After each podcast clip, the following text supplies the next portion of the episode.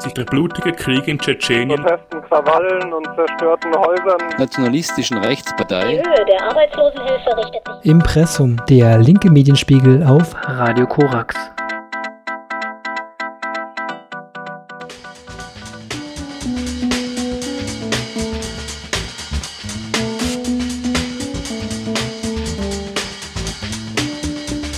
Im linken Medienspiegel im März 2023 geht es zuerst um die Ruhe vor dem Sturm im Iran.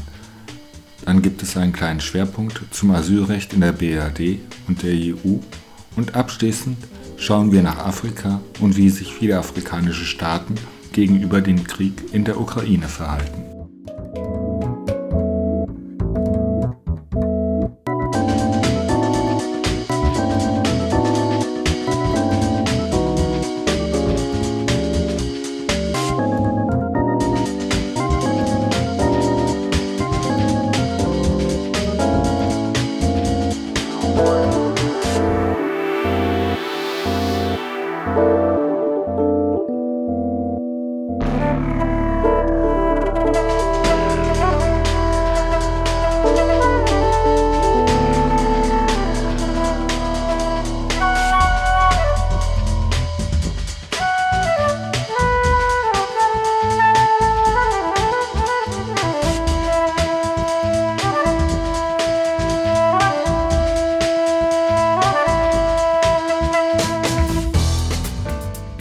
Unser erster Artikel ist aus den Blättern für deutsche und internationale Politik vom März 2023.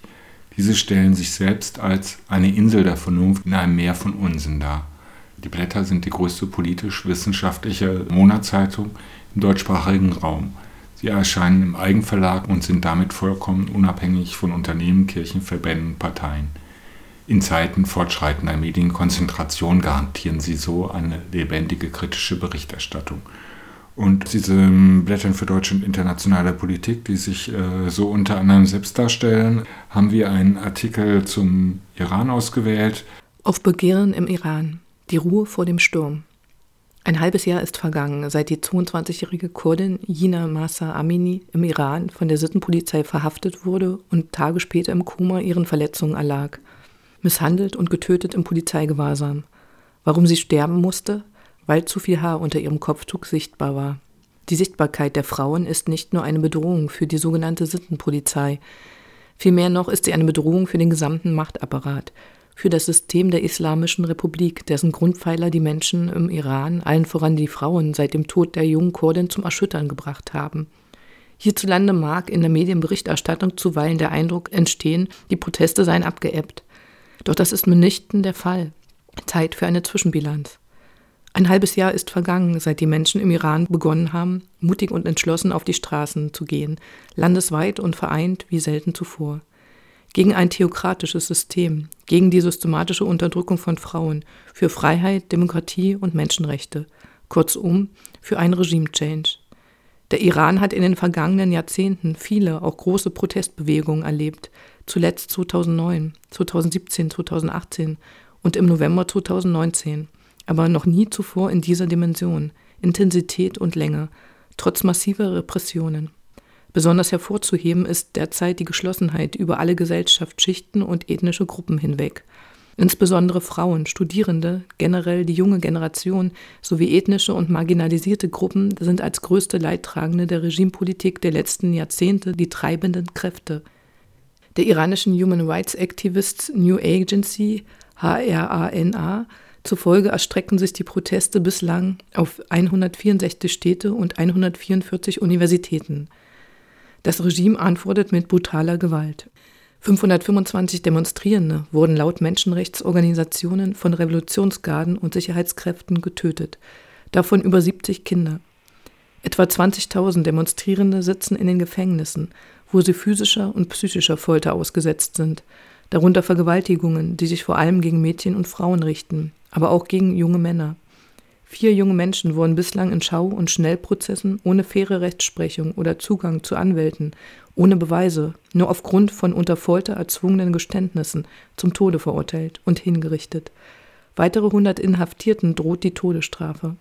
dass diese Proteste, die inzwischen durchaus so etwas wie einen revolutionären Prozess angestoßen haben, auch von der Machtelite und den Revolutionsgarden als ernstzunehmende, existenzielle Bedrohung wahrgenommen werden, verdeutlichte Ende November 2022 ein geleaktes Audiofile der Hacktivist-Gruppe Black Reward aus dem Gespräch eines ranghohen Revolutionsgardisten mit regimenahen Medienvertretern gehen drei Schlüsselelemente hervor.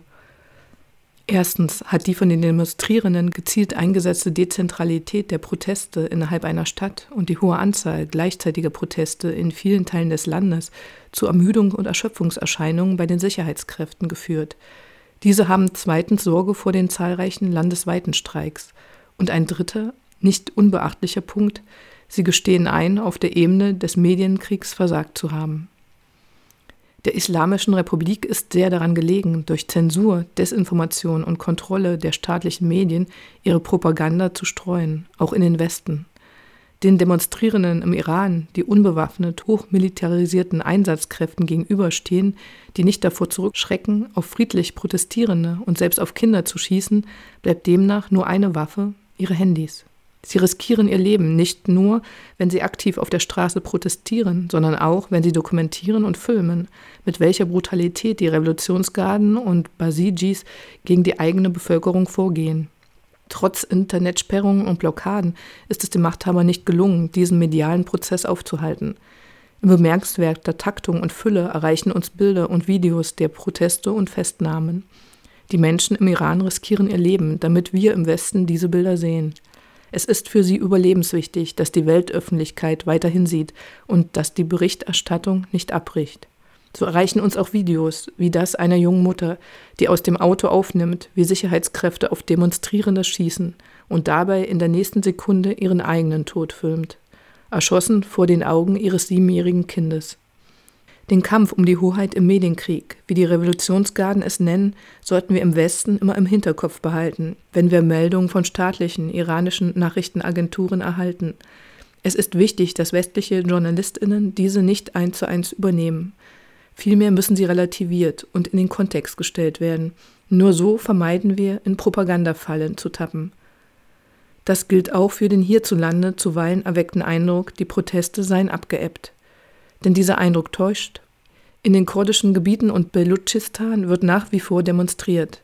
In anderen Teilen des Landes hat sich der Protest einstweilen von der Straße wegverlagert. Schließlich ist es nicht möglich, über so einen langen Zeitraum hinweg einen Sprint hinzulegen. Die Bewegung bereitet sich vielmehr auf einen Marathon vor. Sie formiert sich im Untergrund. Sie findet Einzug in den Alltag in Form von zivilem Ungehorsam.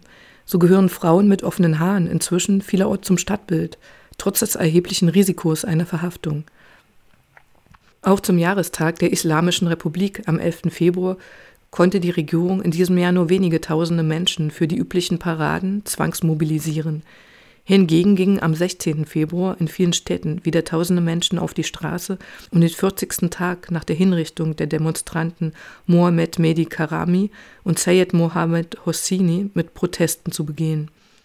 Der revolutionäre Prozess ist weiterhin im Gange und formiert sich für die nächste Phase. Es wirkt wie die Ruhe vor dem Sturm. Unterdessen sortiert sich die Opposition neu. Ein unerwartetes Forum bot dafür die jüngste Münchner Sicherheitskonferenz. Sie hatte ein klares Zeichen gesetzt und erstmals keine Vertreter der Islamischen Republik eingeladen. Stattdessen diskutierten dort VertreterInnen der Opposition. Dazu gehörten die Aktivistin Masih Aliniyat, der frühere Kronprinz und Sohn des letzten iranischen Schahs, Reza Pahlavi, sowie die Schauspielerin und Menschenrechtsaktivistin Nazanin Bunyadi. Sie alle sind Teile einer jüngst gegründeten Exilkoalition rund um acht prominente IranerInnen im Ausland, darunter die Friedensnobelpreisträgerin Shirin Ebadi. Sie wollen sowohl die gespaltene Exilopposition vereinen, als auch das Sprachrohr für die AktivistInnen im Land sein und sie als Ansprechpartner im Ausland vertreten. Gemeinsam mit Aktivistinnen im Iran arbeiten sie an einem Manifest für einen Übergang zur Demokratie. Die Reaktion aus Teheran auf die veränderte Münchner Einladungspolitik blieben nicht aus. Der Sprecher des Außenministeriums diffamierte die Oppositionellen und bezeichnete es als Prestigeverlust der Sicherheitskonferenz, solch berüchtigten Figuren eine Tribüne zu geben. Man fordere, den Kurs im nächsten Jahr zu korrigieren. Die Forderung der Opposition in München lautete derweil Keine Verhandlungen mit dem Iran, stärkere Sanktionen, die die Machthaber treffen, nicht die Bevölkerung, und die Aufnahme der Revolutionsgarden auf die EU-Terrorliste. Eine Forderung, die auch sehr viel Zustimmung im Iran selbst findet. Einer aktuellen Umfrage des renommierten niederländischen Forschungsinstituts Gaman zufolge befürworten 70 Prozent der IranerInnen die Einstufung der Revolutionsgarden als Terrororganisation und personenbezogene Sanktionen. Befragt wurden knapp 160.000 Menschen im Iran und etwa 40.000 IranerInnen in der Diaspora.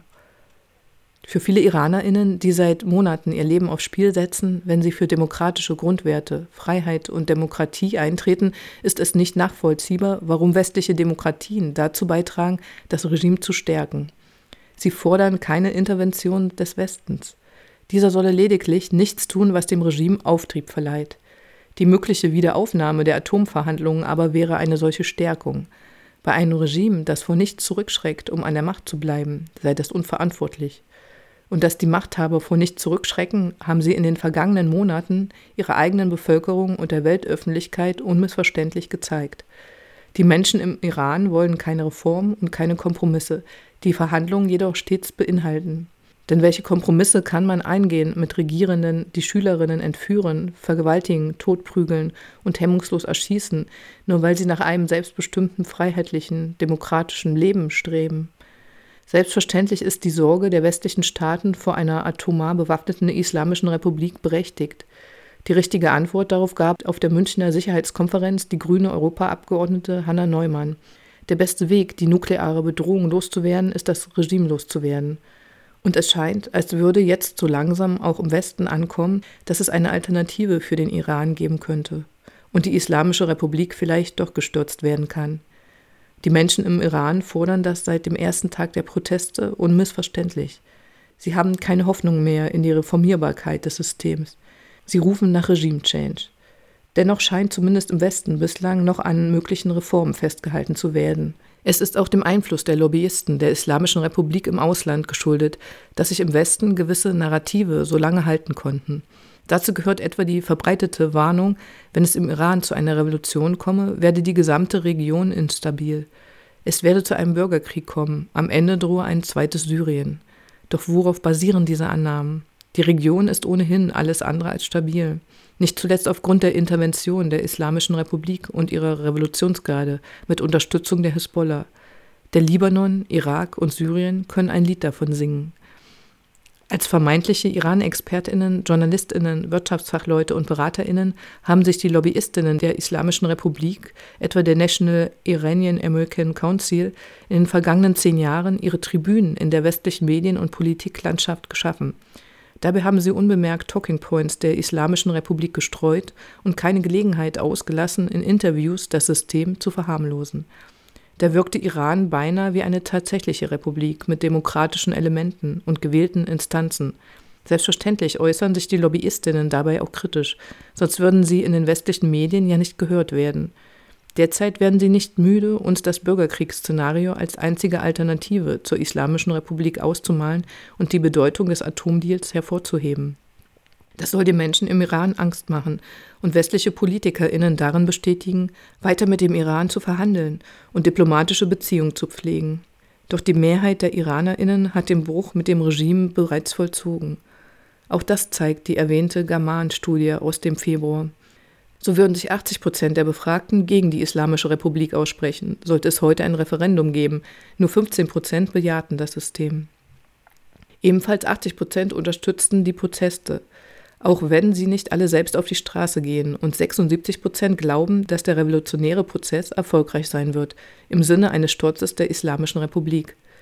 Das Regime, argumentierte jüngst der Wirtschaftswissenschaftler Mohsen Renani, werde sich nicht mehr lange halten können, wenn der geistliche Revolutionsführer Ayatollah Khamenei keine Revolution von oben anstößt. Renani benennt in seinem ursprünglich für Khamenei verfassten Text vier Stufen bis zu einem Systemwechsel – Drei dieser Stufen seien demnach schon erreicht. Erstens das Scheitern der Regierung, Krisen in den Griff zu bekommen und Lösungen anzubieten. Zweitens der Mangel an Glaubwürdigkeit und Verantwortungsübernahme. Dazu kommt drittens das Moment der Symbolik. Immer mehr Frauen verweigern den Hijab als religiöses Symbol der Islamischen Republik. Sportlerinnen boykottieren die Nationalhymne. Die Banner Khameneis werden ebenso niedergerissen und verbrannt wie die des Kommandanten der Quds-Einheit Qasem Soleimani. Nun fehle nur noch die letzte Etappe, Surinani, der Fall der Struktur. Doch zeigen sich bereits erste Risse innerhalb der Machtstrukturen. Daran kann und sollte die westliche Staatengemeinschaft anknüpfen, wenn es um ihre nächsten Schritte geht. Es ist also kein alleiniger Indikator, ob und in welcher Frequenz sich der Protest auf den Straßen zeigt. Viel wichtiger ist etwas anderes. In den Köpfen der breiten Bevölkerung ist das System bereits gestürzt.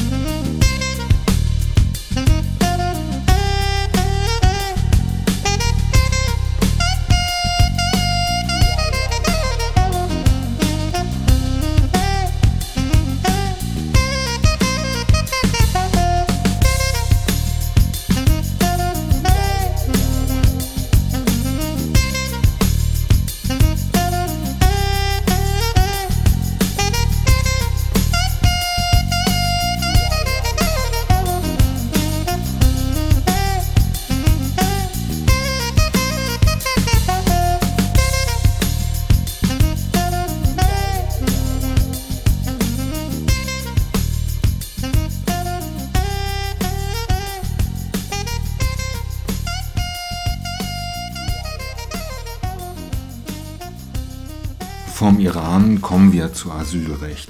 Hierbei wollen wir euch Ausschnitte aus der Antwort der Bundesregierung auf eine kleine Anfrage zur ergänzenden Asylstatistik für das Jahr 2022 vorstellen.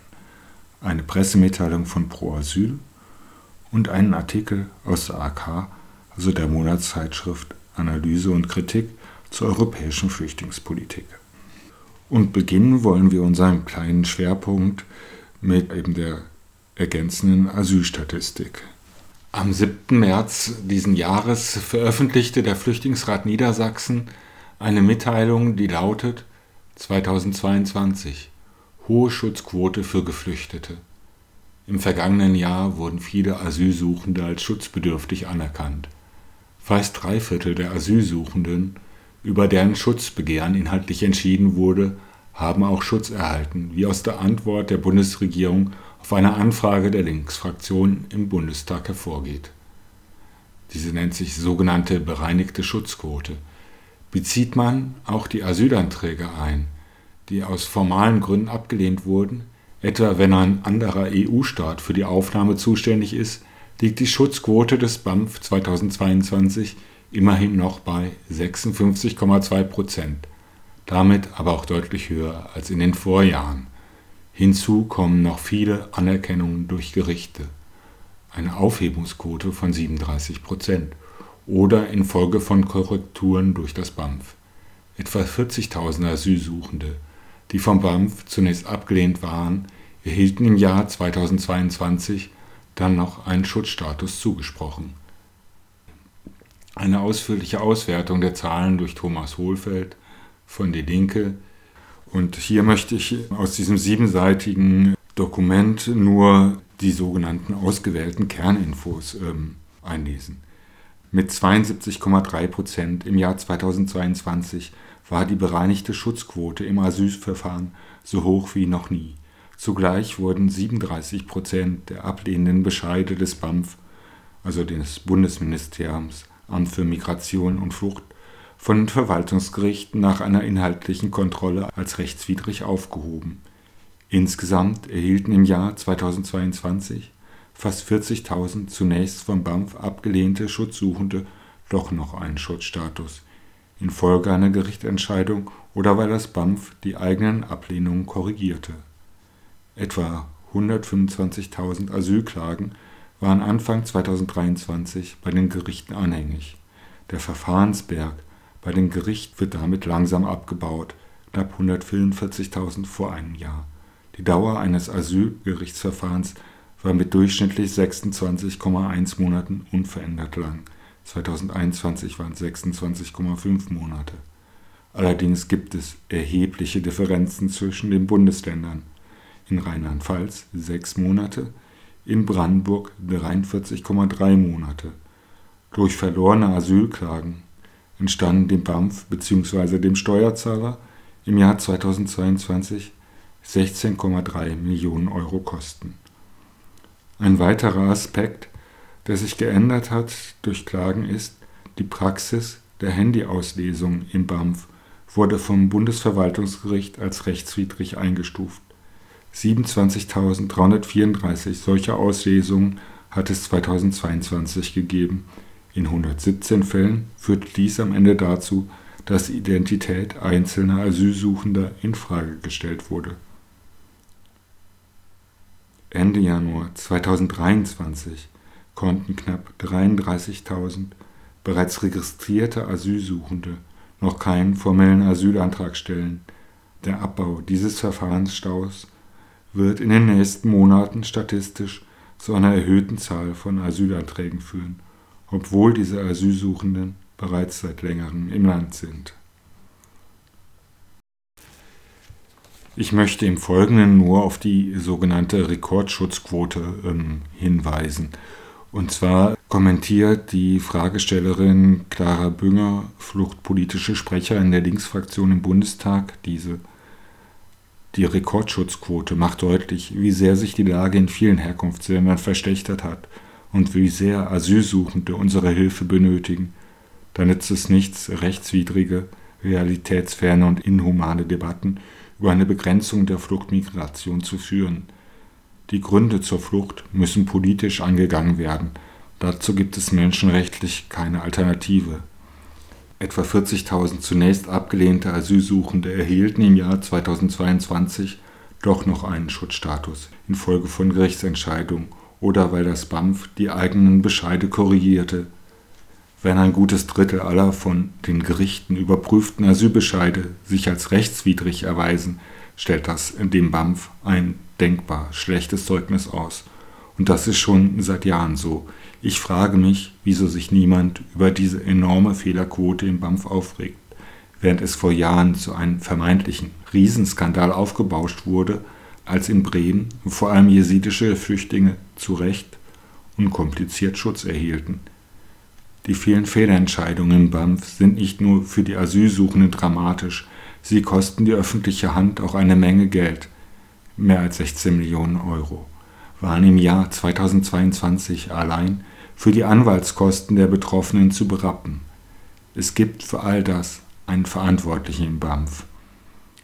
Präsident Sommer, der als erwiesener Hardliner von Horst Seehofer in sein Amt berufen wurde. Mit dieser Person an der Spitze des BAMF ist kein Paradigmenwechsel in der Asylpolitik zu schaffen. Neben behördlichen gibt es auch gerichtliche Fehlentscheidungen. Immer wieder kommt es dazu, dass abgelehnte Asylsuchende mit Zustimmung der Gerichte von Deutschland aus direkt in die Hände ihrer Verfolger abgeschoben und in Haft genommen werden, etwa in der Türkei oder in Tadschikistan. Umso schlimmer ist es, dass die selbsternannte Fortschrittskoalition keine Möglichkeiten geschaffen hat, gegen Asylurteile vorzugehen, bei denen erhebliche Zweifel an ihrer Richtigkeit bestehen. Hier besteht dringender Gesetzgebungsbedarf. Nochmal die Rekordschutzquote, wie es genannt wird, genauer begucken. Wollen wir mit noch einem kurzen Abschnitt aus den Einschätzungen zur ergänzenden Asylstatistik für das Jahr 2022 die bereinigte Schutzquote lag im Jahr 2022 bei 72,3 Prozent, 2021 bei 63,1 Prozent, 2020 bei 57,3 Prozent. Noch nie war die bereinigte Schutzquote so hoch, rückblickend geprüft bis 2008. Und ihr einzelne Länder? Zu über 99 Prozent erhielten Asylsuchende aus Syrien und Afghanistan einen Schutzstatus. Hoch war die Anerkennungsquote auch bei Geflüchteten aus Somalia (80,8 Prozent) und Eritrea (91,7 Prozent). Für Geflüchtete aus dem Irak lag die bereinigte Schutzquote bei 44,9 Prozent, in Bezug auf die Türkei bei nur noch 35,2 Prozent (da war es 2021 43,3 Prozent). Die Schutzquote bei Asylsuchenden aus der Russischen Föderation ist leicht gestiegen auf 24 Prozent. Die Quote bei Geflüchteten aus dem Irak sinkt seit längerem und betrug zuletzt nur noch 29,4 Prozent. In Bezug auf den sicheren Herkunftsstaat Senegal lag die bereinigte Schutzquote 2022 bei 16,4 Prozent. Alles weitere zur ergänzenden Asylstatistik für das Jahr 2022 findet ihr auf der Homepage vom Niedersächsischen Flüchtlingsrat unter nds-flürat.org und hier unter den News. Und zwar der News vom 7. März 2023. Aus dieser versuchte ich gerade ähm, zu zitieren. Eben die hohe Schutzquote für Geflüchtete.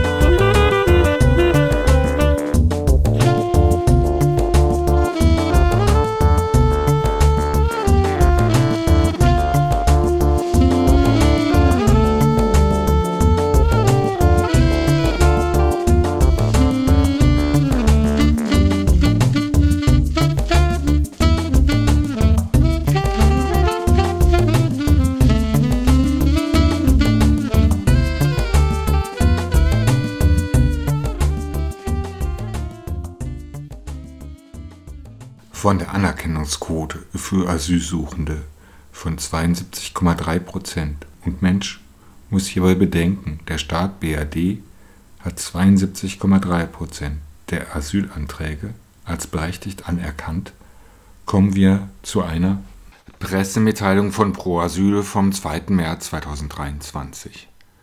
Ein Jahr vorübergehender Schutz für Ukrainerinnen. Bundesregierung muss positive Lehren auch für andere Flüchtlingsgruppen ziehen. Anlässlich des ukrainischen Angriffs auf die Ukraine wurde am 4. März 2022 vom Rat der EU zum ersten Mal der sogenannte vorübergehende Schutz aktiviert. Er erlaubt es, dass aus der Ukraine fliehende Menschen in der ganzen EU unbürokratisch Schutz finden, arbeiten dürfen und sein Leben in Sicherheit aufbauen können. Ein Jahr nach der Aktivierung zieht Pro Asyl Bilanz und fordert, die Regelungen, die sich bewährt haben, für alle Schutzsuchenden anzuwenden.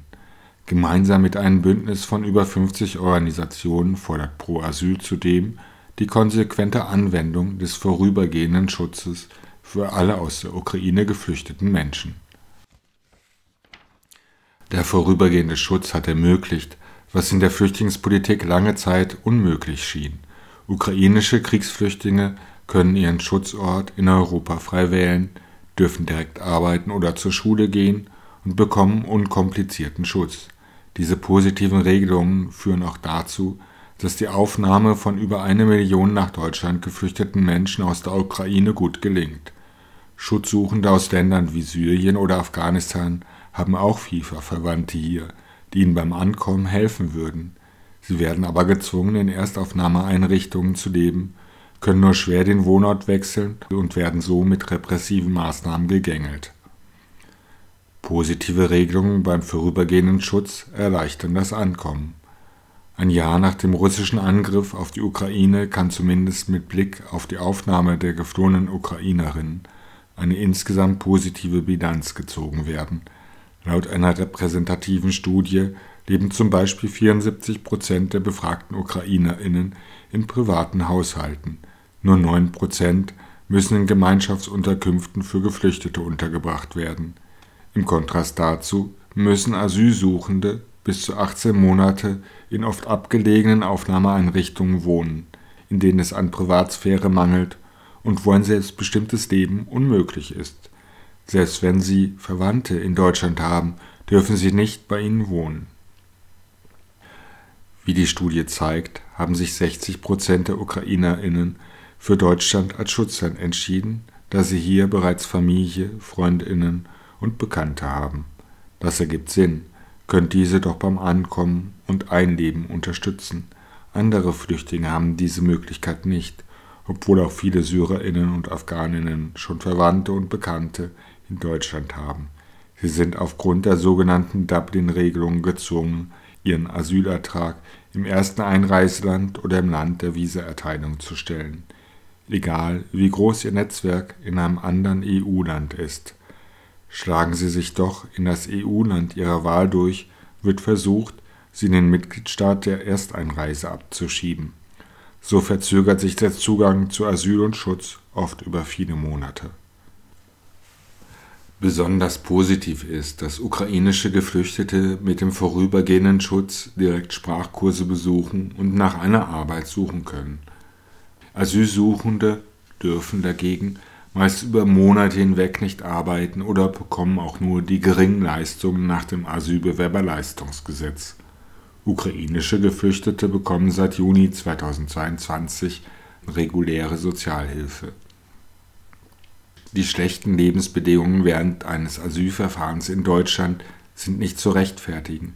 Anstatt die Menschen über Monate hinweg in Lagern zu isolieren und ihnen das Arbeiten zu verbieten, sollte die Bundesregierung ihnen wie den Ukrainerinnen und Ukrainern auch einen direkten Start in Deutschland ermöglichen. Stattdessen werden Asylsuchende auf die Wartebank gesetzt. Aktuelle Zahlen zeigen, dass mit 121 Überfällen, Anschlägen, Sachbeschädigungen und tätlichen Angriffen die Zahl der Angriffe auf Flüchtlingsunterkünfte im Jahr 2022 erstmals seit 2015 wieder deutlich zugenommen hat. Diese Unterkünfte werden nun wieder zur Zielscheibe rassistischer Anschläge. Anstatt die aufgeheizte Stimmung anzufachen, müssen sich alle demokratischen Parteien für den Schutz von Flüchtlingen in diesem stark machen.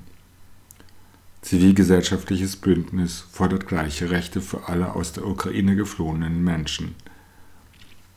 Zum Jahrestag des vorübergehenden Schutzes dürfen die Augen nicht davor verschlossen werden, dass bei weitem nicht alle aus der Ukraine geflüchteten Menschen tatsächlich Schutz bekommen haben.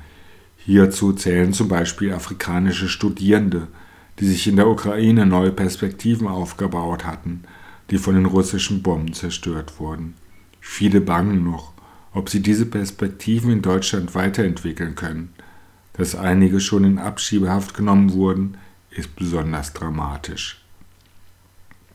Pro Asyl fordert daher mit einem Bündnis von über 50 zivilgesellschaftlichen Organisationen in einem heute veröffentlichten Statement allen aus der Ukraine geflüchteten Menschen den vorübergehenden Schutz zu geben.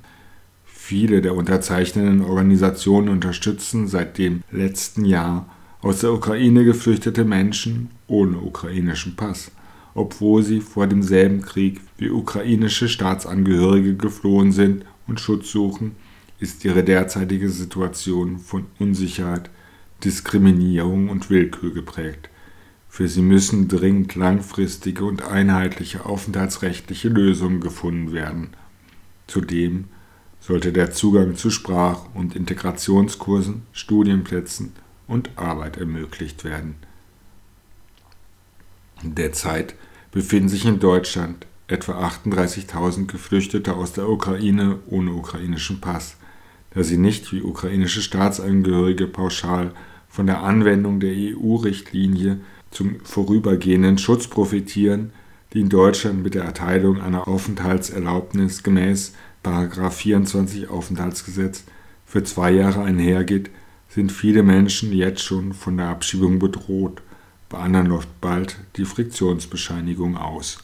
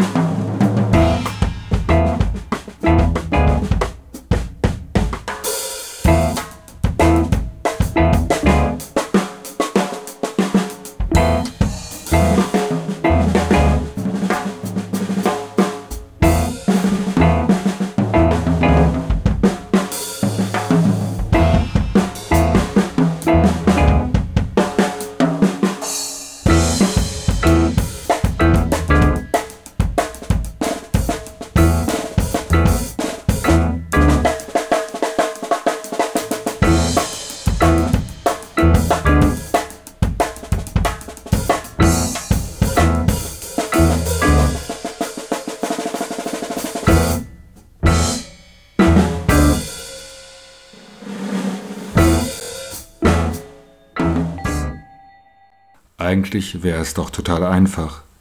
Es gibt Regelungen wie den vorübergehenden Schutz, der in der ganzen EU für alle AsylbewerberInnen gelten könnte. Und drei Viertel der Asylanträge wird positiv entschieden. Alles spricht doch eigentlich dafür, das Sterben im Mittelmeer endlich zu beenden, die Grenzzäune wieder abzubauen, damit Menschen auf dem Weg zu ihrem guten Recht der Anerkennung ihrer Fluchtgründe hier nicht sterben, sondern sicher ankommen.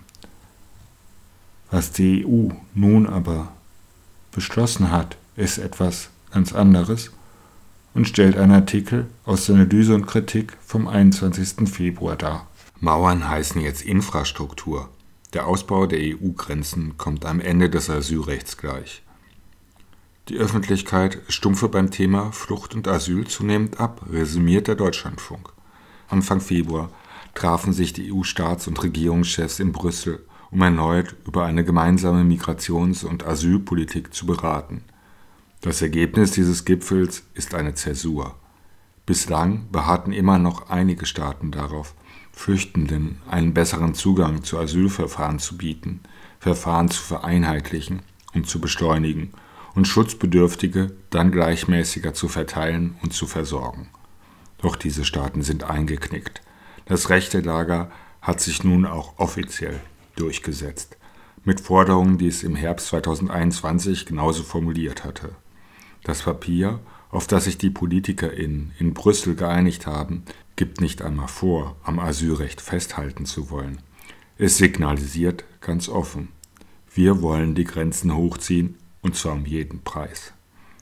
Bereits in der Vergangenheit hat die EU der Agentur Frontex und den Mitgliedstaaten an den Außengrenzen Gelder zukommen lassen, um die sogenannte irreguläre Migration zu stoppen, als gäbe es für Flüchtende reguläre Wege nach Europa. Kroatien wurde etwa mit dem Schengen-Beitritt belohnt weil in den vergangenen Jahren weniger Asylsuchende über die Balkanroute nach Europa gelangten. Wie die Länder dabei jeweils vorgingen, wollte die Kommission gar nicht wissen. Als Journalistin und Menschenrechtsorganisation Pushbacks den Einsatz von Elektroschockern, Schlagstöcken sowie Pfefferspray gegen Geflüchtete aufdeckten, beteuerten EU-PolitikerInnen Aufklärung. Und tatsächlich hatten einige Ermittlungen Konsequenzen, Letztes Jahr musste der Frontex-Chef zurücktreten. Wenn nun aber die EU offiziell beschließt, Gelder in Infrastruktur zur Abschottung zu investieren und es dabei explizit um Zäune, Mauern und Überwachungstechnik geht, dann wird das Recht außer Kraft gesetzt. Dann werden gewaltvolle Pushbacks legalisiert. Italiens Premierministerin Meloni feiert das Ergebnis des Gipfels. Die Regierung aus Dänemark und Österreich ebenfalls. Die deutschen Grünen kritisieren den Verstoß gegen die Menschenrechte. Olaf Scholz unterzeichnet trotzdem und sprach zufrieden von gemeinsamen Lösungen. Die meisten Asylsuchenden kommen weiterhin aus Syrien, wo Krieg und eine Diktatur sich vertreiben. Die zweitgrößte Gruppe flieht aus Afghanistan, darunter immer noch Menschen, die für deutsche Institutionen arbeiteten und deshalb von den Taliban bedroht werden. Auch Mauern werden sie nicht abhalten, das tut erst ein Schießbefehl, wie Expertinnen bereits warnen. Wo bleibt angesichts der Pläne für eine noch gewaltsamere Abschottung der Protest? Diese Frage muss sich vor allem eine Linke stellen, die jedoch scheint von den Verschärfungen des europäischen Grenzregimes wenig mitzukriegen.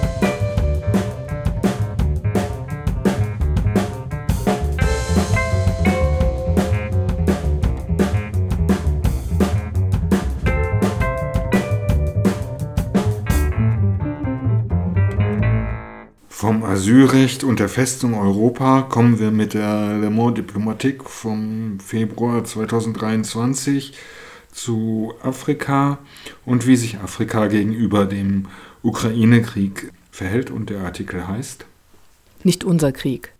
Warum so viele afrikanische Staaten Russland nicht verurteilen wollen. Am 2. März 2022 stimmte die UN-Generalversammlung über eine Resolution ab, die den russischen Angriff auf die Ukraine verurteilte.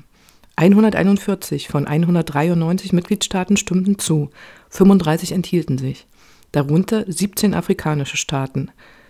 Dieses Ergebnis wurde von manchen westlichen Regierungen mit Verblüffung und Unverständnis aufgenommen. In Erwartung weiterer UN-Resolutionen zu diesem Krieg versuchten sie daraufhin, die Zögerlichen mit allen möglichen Mitteln umzustimmen. Man habe ihn nicht direkt unter Druck gesetzt, sagte der senegalesische Präsident Macky Sall einige Monate später gegenüber Le Monde betont zurückhaltend. Befreundete Partner aus der Europäischen Union und den USA haben aber Bitten an uns herangetragen, wie an viele andere Länder, um ihnen zu bedeuten, dass sie in einer bestimmten Weise abstimmen sollten. Die Afrikanische Union machte ihrerseits weder eine Ansage, noch berieten die 54 Mitgliedstaaten über eine gemeinsame Position. Und das ist auch künftig nicht zu erwarten. Keine Region der Welt ist in diesem Konflikt so gespalten wie Afrika. Derweil folgten im Westen auf die Sprachlosigkeit die üblichen einfachen Erklärungen. Mit dem Tenor, Russland habe eben viele afrikanische Regierungen in der Hand. Ein ehemaliger Berater für Zentralafrika bei der International Crisis Group, Cyril Coulon, sagte dazu, dass es dabei weniger um wirtschaftliche Verbindungen als um Sicherheitspolitik gehe. Zwischen 2016 und 2020 haben die Länder südlich der Sahara 30 Prozent ihrer Waffen aus Russland bezogen. Nicht zu unterschätzen ist auch der Einfluss der russischen Söldnertruppe Wagner auf fragile Regime wie Mali und die Zentralafrikanische Republik. Dass der Kreml so stark in die Sicherheit von Staaten involviert ist, garantiert ihm einen privilegierten Zugang zu den Machtzirkeln, so wie Coulon. Er kann sie sogar zu seinen Vasallen machen, wie im Fall der Zentralafrikanischen Republik. Hinter vorgehaltener Hand geben afrikanische Diplomaten selbst zu, dass ihre Regierungen sich genau überlegen, ob sie Moskau verärgern, das einen gewissen Einfluss auf die innerafrikanischen Beziehungen hat, unter anderem durch seine Verbündeten Südafrika, das wie Russland zur Gruppe der BRICS-Staaten Brasilien, Russland, Indien, China und Südafrika gehört und schließlich nehme ein westlicher Staat wie Frankreich auch Einfluss, indem es Saudi-Arabien und Ägypten, die sich bekanntlich wenig um Menschenrechte scheren, im großen Stil Rüstungsgüter und Kampfflugzeuge verkauft. Der beninische Politologe Gilles Yabi meint, die Verwunderung europäischer Kommentatoren zeige doch vor allem, dass sie Afrika nicht zutrauen, das Weltgeschehen eigenständig zu beurteilen. Allerdings hinkt der zuweilen bemühte Vergleich mit der Bewegung der Blockfreien in Bezug auf die unterschiedlichen unklaren oder neutralen Haltungen afrikanischer Regierungen. Denn während es im Kalten Krieg darum ging, sich von zwei imperialistischen Machtblöcken zu distanzieren, geht es heute um die Position gegenüber einem gravierenden Verstoß gegen die UN-Charta, Grenzänderungen mit gewaltsamen Mitteln, den ein ständiges Mitglied des UN-Sicherheitsrats begangen hat. Für den Wunsch, sich abzugrenzen und auf Unabhängigkeit zu pochen, gibt es allerdings eine plausible Erklärung. Seit dem Zweiten Weltkrieg haben wir in einer Welt gelebt, in der hauptsächlich die Westmächte in jeder Hinsicht die Marschroute vorgegeben haben, konstatiert Gilles Yabi. Die Haltung zu Russland erklärt sich zum Teil dadurch, dass man sich nicht von einer einzigen Supermacht, vor allem nicht von den USA oder von den europäischen Ländern mit ihrer Kolonialvergangenheit abhängig machen will. Außerdem ist in den Führungspositionen mittlerweile eine Generation nachgerückt, für die die aus der Kolonialzeit ererbten Verbindungen ihre Bedeutung verloren haben. Sie befreien sich von den alten Komplexen, meint Bakari Sambe, Direktor des Timbuktu Institute African Center for Peace Studies. Wir haben es heute mit einem Afrika zu tun, das versucht, in den internationalen Beziehungen stärker seine eigenen Interessen zu vertreten. Für den Westen ist das ungewohnt und ziemlich unbequem. Befremdlich naiv war beispielsweise der Auftritt von Chrysola Sararopoulou, Staatssekretärin im französischen Außenministerium, am 24. Oktober 2022 in Dakar. So mahnte sie im Beisein mehrerer afrikanischer Staatschefs, Afrika müsse sich angesichts des russischen Angriffs mit den Europäern solidarisch zeigen, weil dieser Angriff eine existenzielle Bedrohung für die Stabilität und Integrität unseres Kontinents sei. Solche Äußerungen, die das bei vielen afrikanischen Regierungen tiefsitzende Gefühl der Ungerechtigkeit übergehen, zeigen, wie offenkundig befangen der Westen ist, meint Comfort Präsidentin der International Crisis Group. Der fragwürdige Umgang mit dem Völkerrecht 2003 im Irak und 1999 im Kosovo kommt in diesem Kontext auch immer wieder zur Sprache. Im September 2022 erinnerte Mohamed Bazoum, der Präsident von Niger, vor den Vereinten Nationen nachdrücklich an die verheerenden Folgen der NATO-Intervention 2011 in Libyen und den Vormarsch des Dschihadismus im Sahel, der ganze Länder destabilisiere. Er sei sehr besorgt angesichts der großen Defizite bei der globalen Bekämpfung des Terrorismus. McIntyre forderte an gleicher Stelle im Namen der Afrikanischen Union, deren Vorsitz sein Land turnusmäßig innehat, den Sicherheitsrat auf, alle Bedrohungen für den Frieden und die internationale Sicherheit mit gleicher Elle zu messen, auch in Afrika. Und Kenias Präsident William Ruto listete die Gefahren und Herausforderungen auf, mit denen der Kontinent zu kämpfen hat. Klimawandel, Lebensmittelkrise, Terrorismus, Cyberkriminalität, bewaffnete Konflikte, die Corona-Pandemie. Er beklagte, dass der Multilateralismus nicht in der Lage sei, diesen Herausforderungen zu begegnen. Die Afrikaner sehen, wie widersprüchlich Europa handelt. Ukrainische Flüchtlinge werden bereitwillig aufgenommen, Asiaten, Araber und Afrikaner abgewiesen, so Comfort-Ero. Die Ungleichbehandlung zeige sich auch bei der Verteilung von Covid-19-Impfstoffen oder in finanziellen Fragen. Der Ton in den politischen Kommentaren wird gereizter. Für Afrika ist der Klimawandel wichtiger als der Krieg in der Ukraine, spitzt Esjil Yabi zu. Die Nahrungsmittelkrise, die durch den Krieg in der Ukraine noch verschlimmert wurde, ruft in Afrika düstere Erinnerungen wach an Ereignisse, die sich zwar in weiter Ferne abspielten, aber Auswirkungen auf den ganzen Kontinent hatten.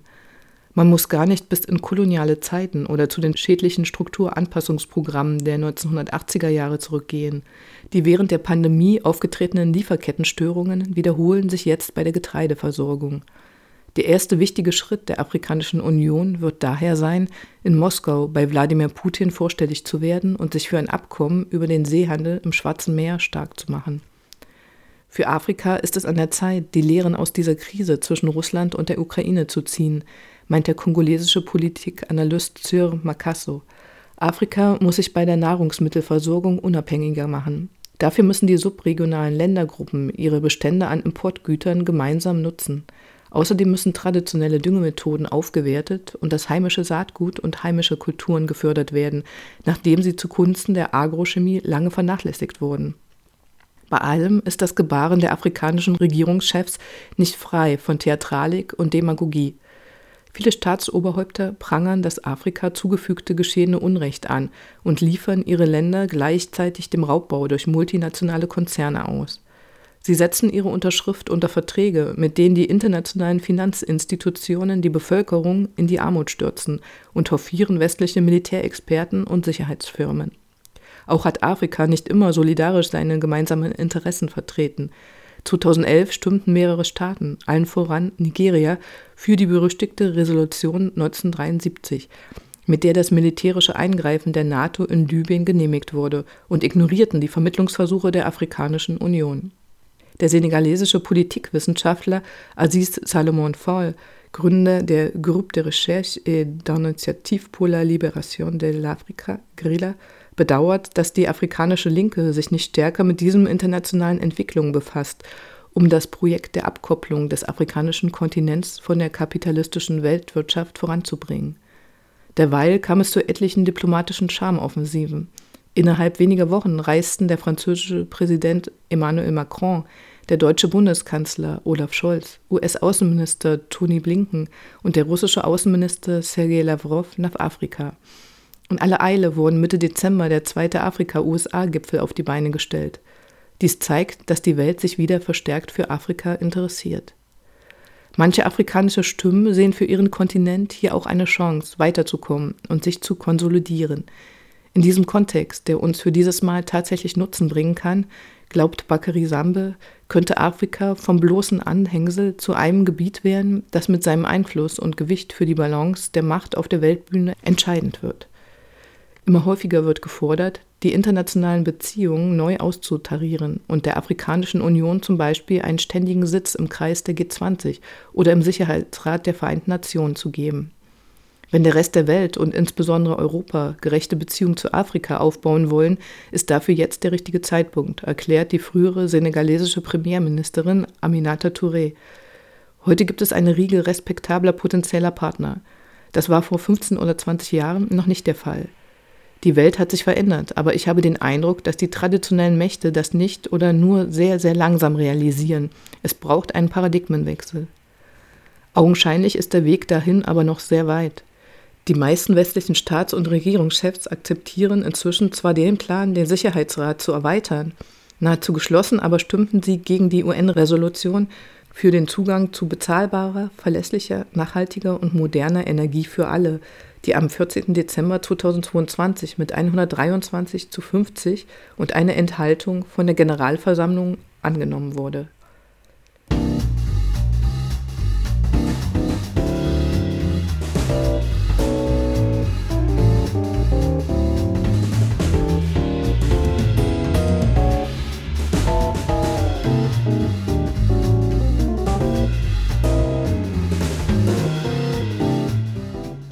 Das war der linke Medienspiegel im März 2023. Alles weitere findet ihr online unter medienspiegel.blackblocks.org. Und tschüss.